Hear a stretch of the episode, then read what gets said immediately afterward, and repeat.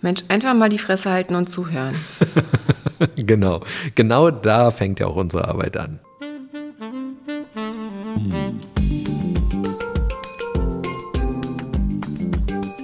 Herzlich willkommen zu unserem Podcast Die Therapeutin und der Coach mit Sabine Werner-Kopsch und Hajo Werner. Ein Ausschnitt aus unseren Küchengesprächen. Folge 30. Gemeinschaft. Ja, wir hatten das ja in unserer letzten Podcast-Folge schon angekündigt, das Thema Gemeinschaft. Was macht denn für dich Gemeinschaft aus? Ja, Gemeinschaft ist, wenn ich mir so diesen Begriff überlege, dann ist Gemeinschaft für mich das, wenn man mit anderen Menschen zusammen ist. Also mit anderen Menschen zusammen im Kontakt ist, sich unterhält, gemeinsam Dinge macht, einfach quasi nicht irgendwas für sich macht und auch nicht quasi nur dabei ist, sondern aktiv mit anderen Menschen im Kontakt ist. Also man muss aktiv sein. Also man kann ja so oder so aktiv sein, ne? aber man kann auch in Gemeinschaft, quasi in vermeintlicher Gemeinschaft sein und aber sich trotzdem irgendwie alleine fühlen. Also in deiner Definition könnte ja zum Beispiel die gemeinsame Fahrt in einem Bahnwaggon eine Gemeinschaft sein. Genau. Also ist es die, auch, ne? die, die kann gemeinschaftlich sein, aber es kann auch so sein, dass jeder seins macht und man quasi die anderen wegignoriert. Ne? Aber trotzdem ist man in einer Gemeinschaft der Bahnfahrer oder Bahnfahrerinnen. Also ich meine, so wenn man wirklich im Kontakt ist mit den Menschen. Ne? Also zum Beispiel für mich wäre so eine Fahrt in der Bahn in einer Gemeinschaft sozusagen, dass wenn man sich mit den anderen unterhält oder irgendwas zusammen spielt, was zusammen macht. Also wenn man im Kontakt ist. Also das macht für mich eher Gemeinschaft aus, als wenn man nur dabei ist. Gemeinschaft spielt auch in meinen Coachings regelmäßig eine große Rolle, weil diesen Begriff für sich zu klären ist total wichtig. Und wir leben in so vielen unterschiedlichen Gemeinschaften. Zum Beispiel, wenn wir in einer Familie sind, haben wir die Familiengemeinschaft und die unterscheidet sich sehr stark von einer Teamgemeinschaft bei der Arbeit zum Beispiel.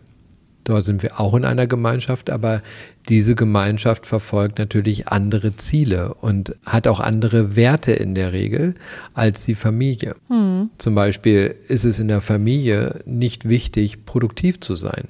Für die meisten Familien jedenfalls. Genau. Wenn ich also als Unternehmen davon spreche, dass wir eine große Familie sind, dann könnte es sein, dass das falsch verstanden wird, weil in Unternehmen ja Produktivität eine große Rolle spielt. In den meisten sollte das eine Rolle spielen, genau. Und deshalb ist es für mich mal eine große und wichtige Unterscheidung, dass das verstanden wird. Mhm. Also wenn ich vom Familienkontext ausgehe, dann habe ich völlig andere wichtige Punkte, auf die ich Wert lege als wenn ich im Arbeitskontext auf Gemeinschaft schaue. Aber wenn du Gemeinschaft definierst, ist es das sozusagen, wenn wir mit anderen in irgendeinem Kontext zusammen sind. Also es muss gar kein Kontakt richtig stattfinden. Also man kann ja zum Beispiel auch eine Arbeitsstelle haben und man kennt aber seine Arbeitskollegen eigentlich so gut wie gar nicht. Oder man macht so seinen Dienst nach ähm, Schema F und danach ist auch gut, aber man ist mit niemandem so richtig in Kontakt. Das eine hat mit dem anderen ja aus meiner Sicht gar nicht so viel zu tun. Okay, also, nee, interessant. Hm? Also, also, wenn ich jetzt sage, ich mache meine Arbeit nach Schema F oder Dienst nach Vorschrift, wie es so schön heißt oder so, dann ist das ja in Ordnung. Darüber hatten wir auch schon gesprochen. Wichtig ist, wenn ich zum Beispiel in einem großen Konzern arbeite, da bin ich erst einmal Teil der Gemeinschaft aller Arbeitnehmer und Arbeitnehmerinnen in diesem Konzern. Zum Beispiel nehmen wir jetzt mal die Deutsche Bahn. Ja, wenn ich für die Deutsche Bahn arbeite, dann bin ich Teil der Gemeinschaft dort.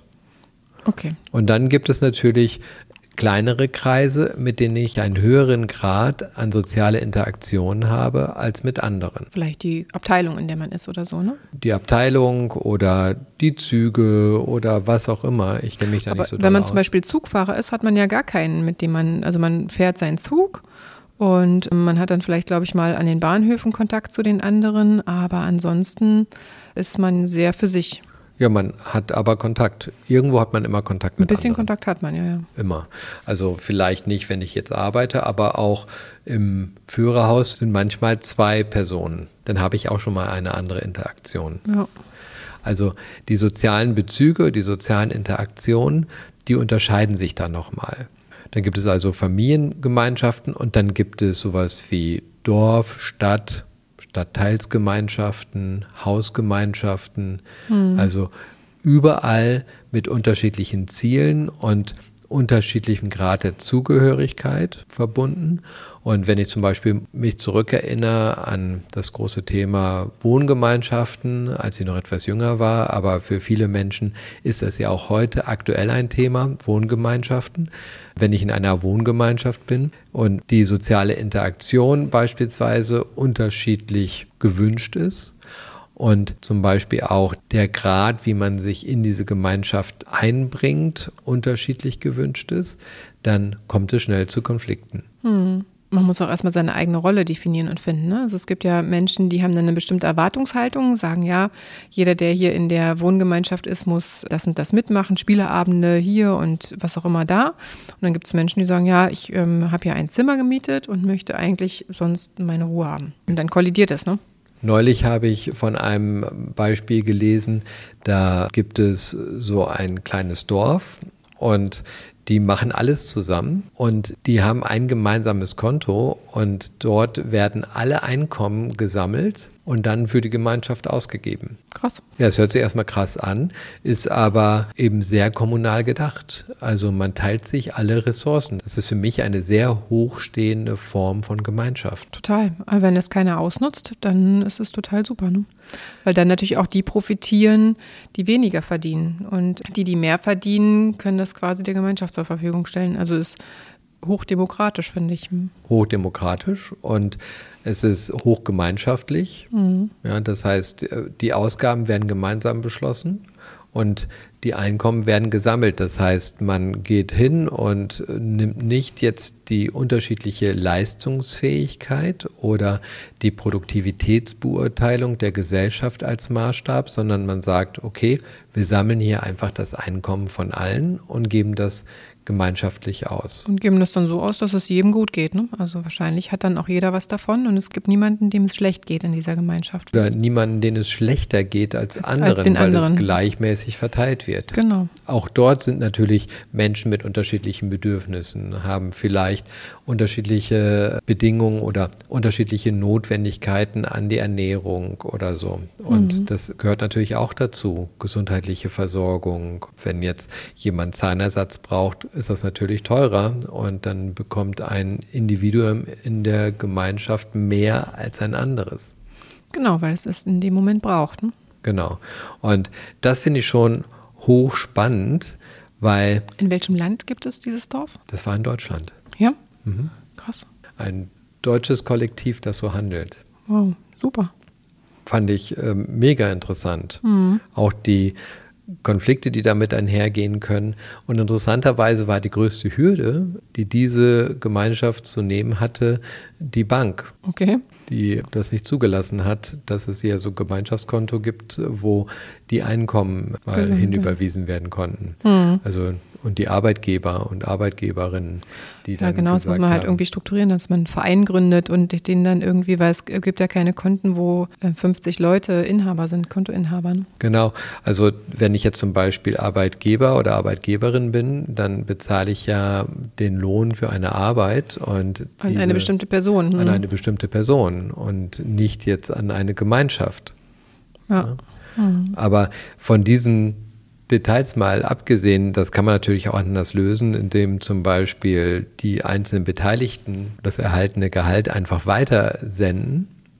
Aber letztendlich diese Form von Gemeinschaft kennt man ja auch von früher. In Klostern war das ja zum Beispiel, oder ist es vielleicht sogar immer noch, da habe ich nicht so einen tiefen Einblick, so, dass keine expliziten Gehälter individuell gezahlt werden, sondern alle werden dort versorgt, wohnen da und alles, was an Vermögen ist, wird dort eingebracht. Ja, genau. Ich glaube, das ist immer noch so. Das finde ich ist auch eine sehr, sehr spannende Sicht auf das Thema Gemeinschaft. Total. Mhm. Mir ist auch eine Gemeinschaft in Italien bekannt, die auch in besonderer Weise bestimmte Themen angeht. Spiritualität, die Versorgung und da ist es auch sehr ähnlich, dass alle sich einbringen mit dem, was sie können und was ihnen wichtig ist und damit die Gemeinschaft bereichern und ausgleichen. Mhm. Das heißt, bestimmte Menschen können besser im Garten arbeiten und Dinge anbauen, in der Landwirtschaft aktiv sein und andere Menschen können das besser verwalten und organisieren. Mhm. Aber in der Gemeinschaft sind alle gleich. Wie gesagt, eigentlich ein total schöner Gedanke. Und ich glaube auch, das ist was, was heutzutage zum Beispiel so in Städten ein Riesenthema ist, ne? dass viele Menschen eben kaum in Gemeinschaften sind. Es gibt ja so eine große Menge an Menschen, die sehr einsam leben. Ja, Menschen haben ja ein unterschiedliches Gemeinschaftsbedürfnis auch. Also für die einen ist das ein schöner Gedanke, wie du eben gesagt hast. Für die andere ist das ein Gedanke, mit dem sie überhaupt nicht leben können, weil die Menschen sagen, okay, meine Leistung ist meine Leistung und ich fühle mich nur motiviert, wenn ich auch die Früchte meiner Leistung für mich ernten ja, kann. Genau, also unabhängig jetzt von diesen Systemen, ne? also einfach nur quasi in Gemeinschaften sein. Man kann ja trotzdem sein Geld verdienen und sich selbst versorgen und trotzdem eben Teil bestimmter Gemeinschaften sein, also Freundschaften pflegen, Arbeitskollegen treffen, in Gemeinschaften unterwegs sein. Aber es gibt eben viele Menschen, die, ich glaube auch schon vor Corona und nach Corona besonders, Alters weniger Gemeinschaftsverbundenheit haben.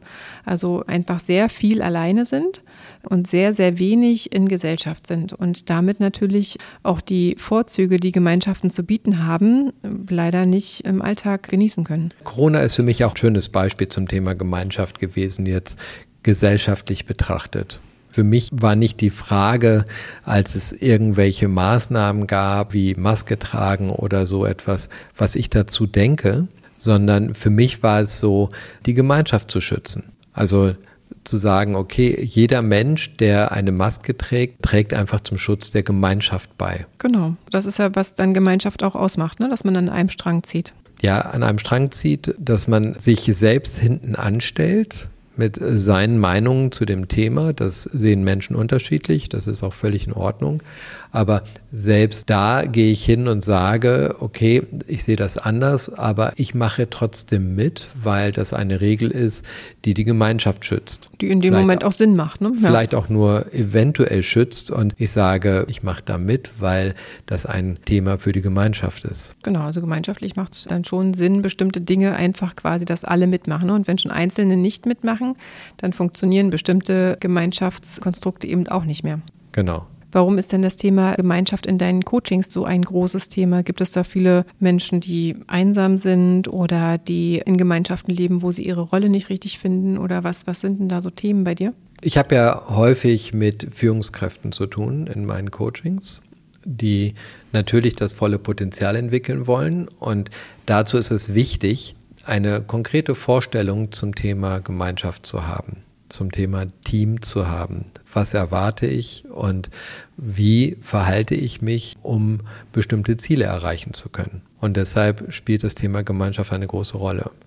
Also ich sage zum Beispiel immer, wenn ich die Gemeinschaft in meinem Unternehmen beschreibe und ich benutze das Wort Familie, dann muss ich mich nicht wundern, wenn das Thema Produktivität möglicherweise nicht so hoch steht wie ich mir das wünsche. Hm. Weil in der Familie Produktivität keine Rolle spielt, sondern da spielt es eine sehr viel größere Rolle, dass alle versorgt sind, dass alle ihre Bedürfnisse erfüllt bekommen und so weiter. Das habe ich im Unternehmen natürlich auch, aber in einem anderen Grad.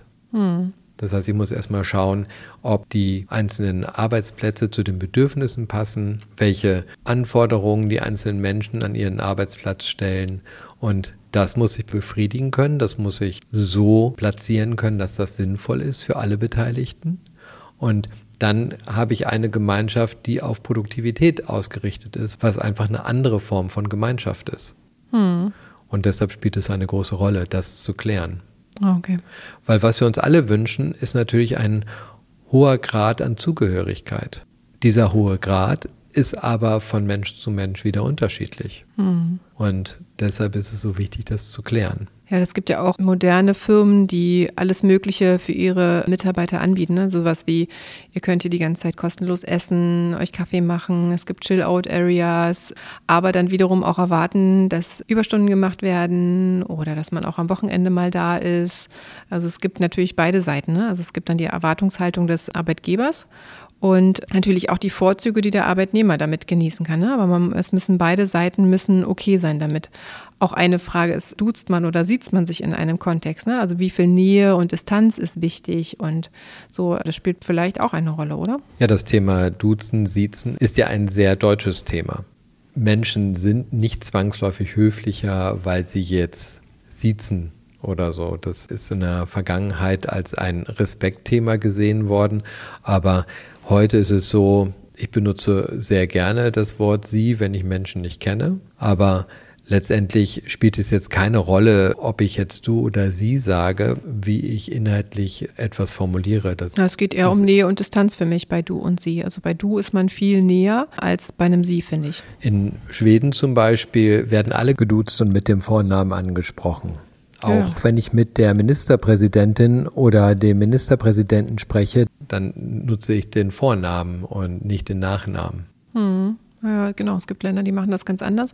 Aber das macht schon auch was mit den Mitarbeitern, finde ich. Wenn man sich untereinander duzt und auch mit dem Arbeitgeber duzt, ist es eine andere Stimmung, als wenn man eher bei einem förmlichen Sie ist. Ich glaube, das ist auch der Sinn, warum das in Ländern wie Schweden zum Beispiel anders gemacht wird, weil es einfach mehr Nähe erzeugt. Ja, vielleicht, weil es erzeugt zumindest nicht diese Form von Hürde, die ich erstmal überspringen muss, sondern es erzeugt eine Form von Gleichheit.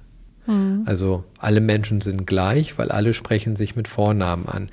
Für mich die möglicherweise weiter distanzierte Form ist ja die in Österreich praktizierte, wo auch häufig noch mit dem akademischen Grad angesprochen wird. Mhm.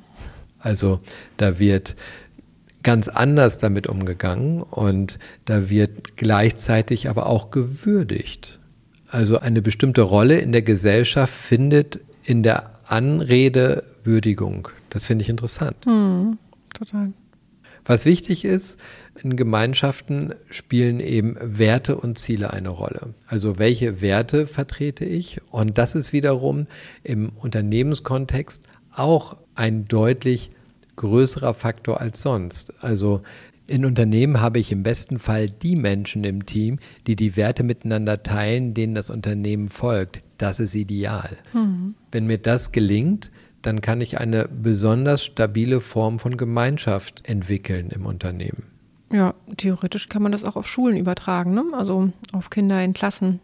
Naja gut, die meisten Kinder sind in Einzugsschulen, das heißt, das ist bunt gemischt. Genau, aber wenn man versucht, einen Wertekonsens herzustellen, dass einem bestimmte Dinge wichtig sind, zum Beispiel, dass man gegenseitig höflich ist oder dass man einen achtsamen Umgang miteinander pflegt, dass man dann bessere Gemeinschaft hinbekommt. Ja, Respekt sorgt immer für ein besseres Gemeinschaftsgefühl das ist klar. Aber mit diesen Werten kann ich natürlich auch steuern und das will ich gar nicht unbedingt. Also ich möchte nicht unbedingt gesellschaftlich betrachtet jetzt an Schulen bestimmte eingeschränkte Werte verfolgt sehen, sondern möchte das möglichst breit haben, damit der Schulkontext nicht abgeschottet ist von anderen Dingen. Hm. Was denkst du denn, wie das machbar ist, dass so eine Klassengemeinschaft gut funktionieren kann? Weil das ist ja heutzutage, also in meiner Arbeit ein riesengroßes Thema. Also Gruppen, Kinder, die eben nicht teamfähig, nicht gruppenfähig sind, Lehrer, die total überfordert sind mit den Gruppen. Wie kriegt man da denn einen guten Grad an Gemeinschaft hin? Also die Basis des Austauschs zwischen Menschen außerhalb von gleichen Werten und Zielen ist ja total entscheidend. Auch das, was wir in Social Media erleben. Da kommen häufig Menschen zusammen, die unterschiedliche Werte, unterschiedliche Ziele haben und die dort übereinander herfallen. Mhm. Und da ist der erste wichtige Punkt, respektvoll zu bleiben. Man kann auch Dinge vielleicht einordnen und das gefällt vielleicht Lesern und Leserinnen nicht und im Umgang den anderen Menschen nicht, aber es ist nicht persönlich gemeint. Das heißt, nur weil jemand etwas sagt, bedeutet es nicht, dass das die Person ist. Also Du-Botschaften sind immer so etwas, was rauszulassen ist. Wenn man Du-Botschaften liefert, hat man immer einen Umgang, der dafür sorgt, dass Menschen eben persönlich gemeint sind. Genau, es hat eher was von Angriff, ne? also eher was von Vorwurf. Also du würdest sagen, also dass der Schlüssel zu einem guten Gemeinschaftsgefühl in einer Klasse ist auch die Kommunikation oder Vor wäre allem. vor allem die Kommunikation, dass man mit den Kindern quasi eine Art Kommunikationstraining machen sollte. Generell ist Kommunikation die Grundlage im menschlichen Zusammenleben und wenn wir schon früh lernen, dass Menschen eben unterschiedlich sind, unterschiedliche Werte und Ziele haben und dass alles gleichberechtigt ist, erst einmal, dann können wir viel einfacher miteinander umgehen, weil wir sprechen nur noch über sachliche Unterschiede und nicht persönliche Zuordnung. Und das ist etwas, da ist die Schule per se ein Ort, wo das stattfindet. Und trotzdem haben wir eine Klassengemeinschaft, eine Gemeinschaft unterschiedlich begabter Menschen mit unterschiedlichen Werten und vielleicht auch unterschiedlichen Zielen. In der Grundschule kann es zum Beispiel Kinder geben, die wollen unbedingt ein Abitur haben und wissen das schon und andere Kinder haben gar keine Vorstellung. Damit haben wir in Klassen schon mal unterschiedliche Ziele. Also Gemeinschaften funktionieren besser, wenn sie homogener sind und wenn sie heterogen sind, dann muss man schauen quasi, dass man durch die Kommunikation mehr gegenseitiges Gefühl erzeugt. Ausgleich schafft, Empathie. Also Gemeinschaft lebt auch von Empathie, das ist ganz wichtig. Und diese Form von Empathie dann auch zu schaffen, Solidarität zu schaffen untereinander. Das heißt, wir sind unterschiedlich, aber wir verhalten uns solidarisch, Weil wir ein Teil dieser Gruppe sind. weil wir ein Teil dieser Gemeinschaft sind.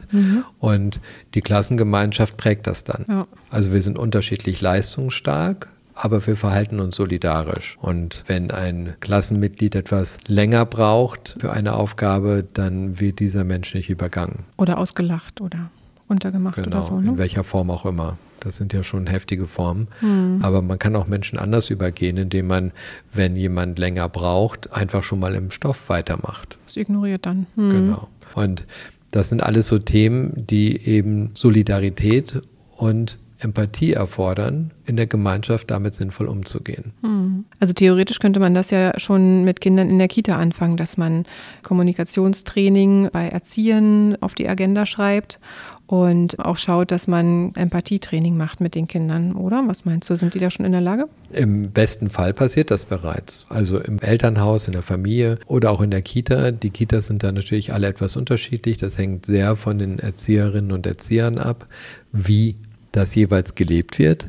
Aber im besten Fall gehört das natürlich so zur gelernten sozialen Interaktion und wird in der Kita bereits vermittelt. Wie man vernünftig Wünsche äußert und so? Also meinst du, dass das in vielen Kitas schon gemacht wird, In unserer wird es gemacht. dass die üben mit den Kindern echt? Das wird gemacht und das finde ich auch sehr schön. Also es wird Rücksichtnahme geübt, es wird reflektiert, wenn Kinder das gerade nicht so machen. Wie gesagt, ich kann jetzt nicht für alle Kitas sprechen. Ich weiß, dass es in unserer gemacht wird und das ist sehr angenehm. Hm, weil der Kontext Familie ist natürlich immer noch was anderes. Ne? Es gibt Kinder, die sind Einzelkinder, die können natürlich zu Hause nicht mit anderen Kindern üben, wie kann ich mich in einer Gruppe mit anderen Kindern verhalten. Und was man nicht vergessen darf, ist, dass Kinder im Umgang mit Erwachsenen ganz häufig anders agieren als im Umgang mit Gleichaltrigen. Da müssen sie natürlich mehr posen, mehr gucken, dass sie irgendwie ihre Rolle bestimmen. Und das ist natürlich im Kontext der Familie was anderes. Von daher, glaube ich, sind gerade solche Gruppen wie Kita oder Tagesbetreuungen oder auch Schule total wertvoll, um für die späteren Gruppen im Arbeitskontext zu üben, Gemeinschaft zu leben, vernünftig Gemeinschaft zu leben und sinnvoll und so orientiert, dass man sich selber gut fühlt und dass man einen wertvollen Beitrag für die Gemeinschaft leisten kann.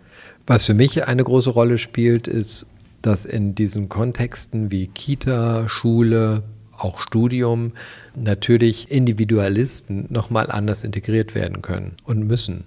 Das heißt, Individualisten haben ja gar nicht so den Bezug zur Gemeinschaft, Wollen das vielleicht sogar gar nicht. Ne? Also- brauchen dieses Wir-Gefühl so gar nicht. Und da ist es natürlich wichtig, diese Menschen trotzdem dahingehend zu schulen, dass die Grundlagen trotzdem gelernt werden. Ja, vor allem man kann auch manchmal nicht unterscheiden. Ne? Hält sich jetzt jemand zurück, weil er er oder sie äh, Individualist ähm, oder Individualistin ist, oder ist derjenige vielleicht sozial phobisch und hat eher Angst vor diesen Situationen? Das ist ja ein Unterschied. Nur, oder einfach nur introvertiert oder schüchtern. Oder ist derjenige genau einfach vom Temperament her eher zurückhaltend? Das kann man ja nicht unterscheiden. Deswegen wären solche Skills, solche Fähigkeiten für alle wichtig, dass jeder weiß, wie das funktioniert und jeder auch Gelegenheit bekommt, das zu üben. Und dann eben auch sicher zu werden im Umgang. Ne? Manchmal machen ja Dinge auch erst Spaß, wenn man sicher ist im Umgang. Also wenn man sich unsicher fühlt in bestimmten Gemeinschaften oder das Gefühl hat, oh, die denken jetzt vielleicht, ich bin doof oder ich habe was Falsches mhm. gesagt oder so, das macht ja dann auch keinen Spaß. Und ich glaube so, das größte Wir-Gefühl, das generell von uns allen sehr gemocht wird, ist die Gemeinschaft der Freunde, Freundeskreise. Also das ist, glaube ich, die Gemeinschaft, in der wir alle uns am wohlsten fühle. Genau, wenn man Freunde hat, aber es gibt eben auch Menschen, die gar keine Freunde haben. Aber wenn man das weiß, wie das ist, Freunde zu haben und in einer Gemeinschaft mit Freunden einfach sich zu treffen und Spaß zu haben, dann ist das ein total schönes Gefühl. Und ich glaube auch, dass das wahrscheinlich jedem Menschen Spaß machen würde, wenn eben jeder die Gelegenheit bekäme, das zu leben. Aber aus meinem beruflichen Kontext weiß ich, dass es Menschen gibt, die gar keine Freunde haben. Die haben einfach keine Freundeskreise. Und das ist natürlich das, was ich vorhin meinte, wenn man quasi wenig in Gemeinschaften eingebunden ist, also nur so formal in Gemeinschaften eingebunden ist, aber nicht emotional, dann ist man tatsächlich, trotz dass man vielleicht arbeiten geht und trotz dass man vielleicht so formal irgendwie seine Dinge erledigt pro Tag, trotzdem sehr einsam, weil man eben dieses schöne Gefühl gar nicht kennt, weil man nicht aktiv in Gemeinschaften eingebunden ist. Und das geht relativ vielen Menschen so, vor allem in Großstädten, glaube ich. Also wichtig, Freunde suchen. Genau, also wirklich auch aktiv daran arbeiten, mit Menschen Kontakt zu haben. Und wenn man unsicher ist im Kontakt, sich vielleicht helfen zu lassen. Wie kann ich üben, auf andere Menschen zuzugehen? Es gibt auch Therapeuten, die genau das üben können. Also die genau schauen können, okay, wir können in Rollen spielen oder in kleinen Gruppen üben. Wie kann ich Sozialverhalten quasi aufbauen, was für mich angenehm ist? Ne? Und wie fühlt sich das dann überhaupt an, wenn ich mit anderen Menschen erzähle und im Kontakt bin? Oder vielleicht mich auch mal traue, auf eine Party zu gehen und nicht immer zu sagen, nein, ich kann nicht oder ich will nicht und sich da komplett rauszunehmen. Das ist natürlich erstmal einfach, aber sich dann dem zu stellen und zu schauen, sich darauf einzulassen, das kann unter Umständen total wertvoll sein, weil man dann viele schöne Erfahrungen machen kann. Ja, für mich großer Lust und Spaßgewinn. Genau, für mich auch. Ja, was macht denn für dich Gemeinschaft aus? Ich hoffe, dass diese Folge Nummer 30 dich inspirieren konnte. Und falls ja, leite die Folge doch gerne weiter an andere, teile sie, gib uns gerne fünf Sterne. Wir freuen uns. Und wenn du Fragen hast, gerne in die Kommentare oder per Direktnachricht an uns. Und wir freuen uns auch immer über Themen, die sonst noch so bestehen. Und wenn du magst, kannst du uns diese gerne auch als Sprachnachricht schicken. Bis ganz bald. Auf bald.